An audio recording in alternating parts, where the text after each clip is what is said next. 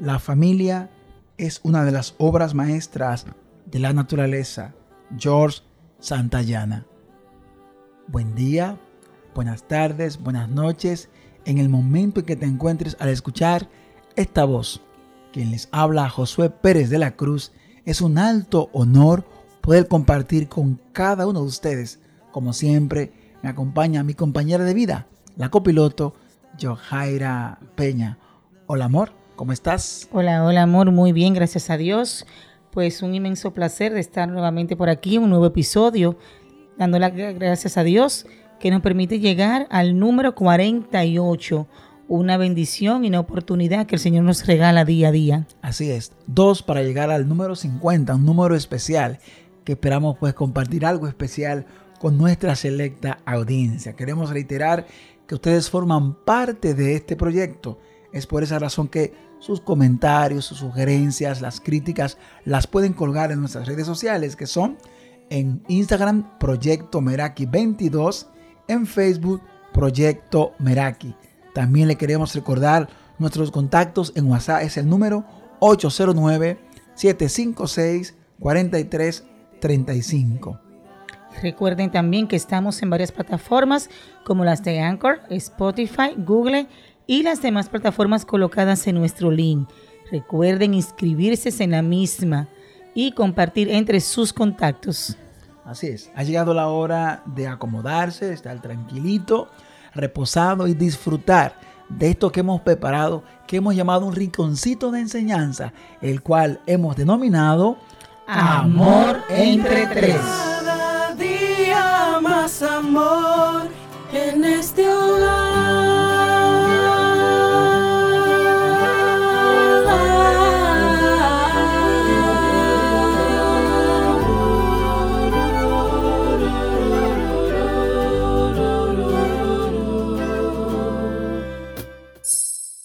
Reiterarles que en este mes de septiembre hemos arrancado una serie dedicada al libro de los libros, la palabra de Dios, en virtud de que aquí en República Dominicana este mes de septiembre es especial y celebramos el 27 de septiembre el Día Nacional de la Biblia. Por esta razón, aquí en Amor entre Tres estamos compartiendo en septiembre tópicos diversos sobre la Biblia y algunos elementos importantes. Hoy queremos abordar el tópico la Biblia y la familia. ¿Tiene alguna enseñanza? ¿Qué valor ¿Qué instrucción encontramos con respecto a la familia en el centro de la Biblia? Queremos recordarles a cada uno de ustedes que la Biblia contiene, además de ser el libro de Dios, como hace una interrelación entre lo que es el hombre y Dios, tiene que tratar el concepto, el contenido de la familia. La familia está desde el principio de la creación vinculada a los planes y acciones de Dios. La Santa Biblia enseña que Dios establece a las familias desde el principio y nos muestra muchos ejemplos de familias fuertes. Es interesante que este libro maravilloso no solamente muestra los triunfos, los logros de estas familias, sino que también nos muestra algunas crisis de estas familias de manera tal que podamos vernos en ese espejo, familias fuertes, pero familias que cometen también algunos errores. Así es. Fíjate que desde la creación es interesante ver que después del Señor haber creado, ¿verdad? Lo que es el mundo y colocar cada cosa en su lugar, pues el primer proyecto que inicia es la familia. Así es. Y entendemos que con dos seres, simplemente, pues él empezó a conformar este concepto, esta sociedad de lo que es una familia y allí él empieza pues a darle ese valor, esa importancia de lo que va a ser pues la creación y procreación en el mundo. Y iniciamos pues con Adán y Eva y allí podemos ver que inicia ese valor del Señor querer fomentar algo, una creación que, que se va a multiplicar, que va a crecer, que va a estar fomentada por muchas bases de valores. Así es. Tanto espirituales pues como emocionales. Así es. Lo interesante cuando analizamos la creación perfectamente Dios, en su sabiduría, en su presencia, pudo haber colocado desde el principio varón y hembra, pero no lo quiso hacer así en su plan perfecto. Crea al hombre Entonces, al ver al hombre solo, entiende que la soledad del hombre lo hacía infeliz. Y es este el motivo que hace que el hombre duerma, Adán, y toma de su cuerpo lo que es la costilla. Y de esa costilla forma su compañera, que es la mujer, que es Eva. Lo interesante es ver que a partir de ese instante hay algo que le hace falta al hombre y lo tiene la mujer. Ese espíritu de complementarse. La familia se conforma por dos seres que se necesitan el uno al otro. Es el principio que nos da el Génesis. Cuando comienza la primera familia, Adán y Eva, seres que fueron incompletos, pero al unirse se pudieron completar. Es interesante ver este concepto de la familia. También encontramos que dentro de la escritura hay elementos importantísimos como es el respeto a nuestros padres. Honra a tu padre y a tu madre. Vamos a encontrar que en el Pentateuco, específicamente en Éxodo capítulo 20, el verso número 12 nos muestra que honra a tu padre y a tu madre para que tus días se alarguen en la tierra que Jehová tu Dios te ha dado. Y se reconoce también como este mandamiento que es un mandamiento con promesas. Es interesante ver cómo Dios en su sabiduría promueve que los hijos honren, respeten a sus padres por el hecho no solamente que le han dado la vida, sino que le han dado sus emociones, el interés, la intensidad para formarlo como seres humanos. De ahí el gran valor que tiene la paternidad y también la responsabilidad de ser padre y los hijos de poder valorar a sus padres, honrarlos, respetarlos y colocarlo en el justo lugar que le corresponde a ser madre y padre. Lo mismo también Jesús presenta con respecto al matrimonio. ¿Mm? Jesucristo enseñó que el matrimonio es santo y esencial en el plan de Dios. Pero al principio de la creación, varón y mujer los hizo Dios. Por esto dejará el hombre a su padre y a su madre y se unirá a su esposa y los dos serán una sola carne. Así que no son ya más dos, sino una sola carne. Por tanto, lo que Dios ha unido, no lo separe el hombre. ¿Cuántas verdades, cuántas sabiduría brotan de esta escritura que está en la Biblia, la palabra de Dios? Fíjense que en primer lugar muestra que una familia se compone de un varón y de una hembra, de un hombre y de una mujer. Ya hemos hablado aquí en otros episodios cómo somos diferentes desde el punto de vista en neurociencia, hormonal, biológico, somos distintos. Eso nos hace diferente y es lo que Dios quiso mostrar y Jesucristo reivindica este principio, pero también da valor al matrimonio de que no puede el matrimonio ser un elemento, una unión frágil que se destruya, sino que debemos estar juntos hasta el momento que partamos de la existencia humana. La Biblia valora y pone en un buen lugar el matrimonio. Así mismo, totalmente de acuerdo. Vemos el, el, valor y la importancia que se le da en la Biblia y que Jesús, pues desde la creación intentó, ¿verdad? Fue el propósito real de darle ese valor a lo que es la familia. Pero fíjate que también Jesús, en sus tiempos que pudo estar en la, en la tierra, sabemos, de acuerdo a lo que nos cuenta las historias bíblicas, Jesús tuvo padres terrenales. Así es. José y María. Y cómo Jesús, pues en su vivencia terrenal, igual le dio ese valor uh -huh. a ellos como padre, siéndose en su forma humana, pues había sentimientos Correcto. de parte de él como hijo hacia sus padres. Y había esa parte de, de honrar, como tú mencionabas más atrás, esa parte de, de, amar, de valorar a esos seres que terrenalmente pues hacían la función de, de padres. Había ese respeto hacia ellos tomando en cuenta, por ejemplo, cuando ya él estuvo en la parte de la crucifixión, cómo él pudo valorar ese, ese, ese momento de, de, dolor, de sentimiento de su madre y, y cómo él se preocupaba de verla allí pues sufriendo en la condición que él estaba y las palabras que él decía, o sea, madre, es aquí tu hijo. Y igual pues se le encargaba a, a uno de sus discípulos para una forma como quiero que alguien se encargue de mi madre, que claro. le cuide. Es la forma natural que uno humanamente pues reacciona, trayéndolo a un plano más, más llano hoy en día. es lo normal. Claro. Uno ver a, a su papá, a su mamá, quizá bajo una condición de enfermedad, uno tiene que salir, estar solo, pues tú quieres lo mejor y quieres pues el cuidado, el respeto, el valor y que nadie te le maltrate. Entonces Claro. el mismo valor que Jesús le da en aquel momento, entonces, desde allí vemos que el valor a la familia, el respeto y el amor viene desde el inicio. Claro, claro que sí. Fíjate que él al, al dejar su, la condición y pensar que iba a desaparecer, digamos, desde el plano terrenal, dejaba a su madre. Y eso da un bonito principio de lo que es la protección a los mayores. Hoy en día vivimos una sociedad donde cuando envejecemos, el mundo ve, la sociedad ve que el envejeciente es un desecho, craso error. La escritura, incluso el proverbista habla que la gloria de los ancianos son sus canas. El envejecer ennoblece al ser humano.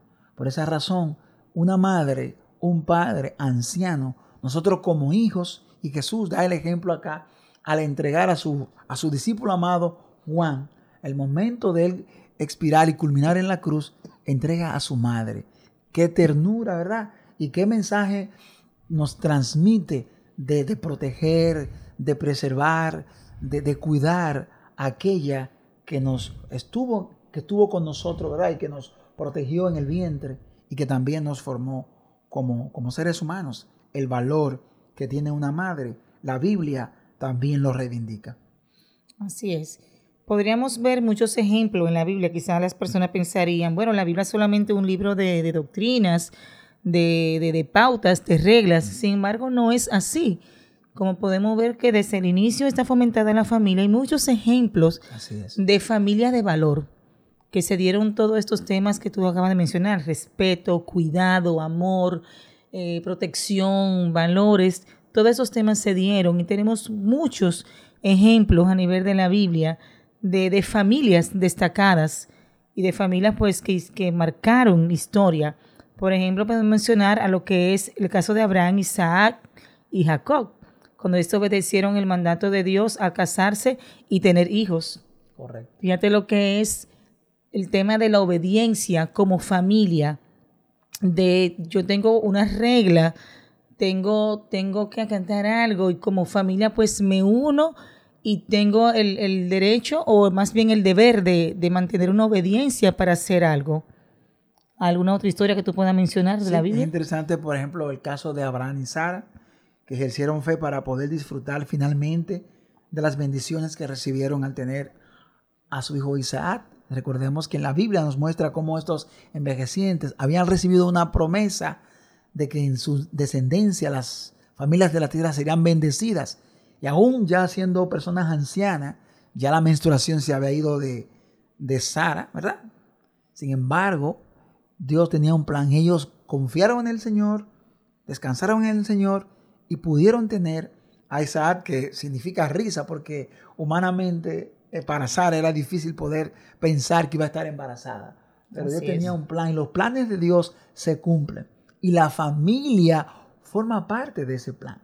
Es interesante ver cómo cada familia, desde el Antiguo el Nuevo Testamento, la Biblia nos presenta sus, sus logros. Pero también el mismo Abraham y Sara, hay una experiencia cuando ellos se vieron con el faraón, que Abraham se, se vio obligado a mentir porque tenía temor que, el- que, que su esposa Sara, que era hermosa, se le fuera tomada y él tuvo que mentir. Fíjate que la Biblia nos muestra los logros, pero también las carencias y las fallas de los seres humanos, porque es un libro que nos refleja, refleja al ser humano la relación que Dios ha querido tener con el ser humano y por ende con la familia. Así es. Otro caso que podemos ver es el caso de Abraham, ¿verdad?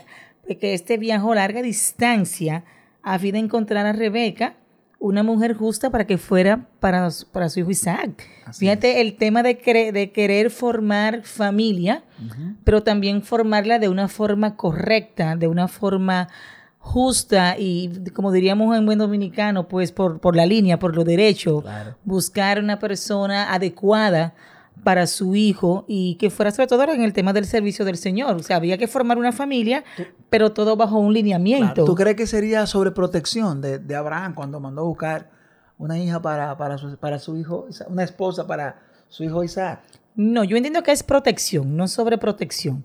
Es protección porque entiendo que era algo sobre bajo una ley divina. Había un temor Claro, hacia Dios y había unos lineamientos espirituales, es mi concepto. claro. Había unos lineamientos espirituales eh, que seguir, que entiendo que no, eras, no, no es malo ni eran malo tampoco. Claro. Entonces, bajo esa protección divina, entiendo que terrenalmente, entonces sí estaba esa protección como padre, Claro. de Ah. buscar algo idóneo o alguien idóneo dentro de su linaje. Claro, de hecho, el hecho era que ellos vivían en una en su pueblo, las extranjeras no eran aptas para su hijo por las creencias. Fíjense qué importante como un padre y una madre, aunque no van a seleccionar los hijos, mira, tú te vas a casar con fulana de tal, son tiempos distintos, pero sí el cuidado que se mantengan las creencias.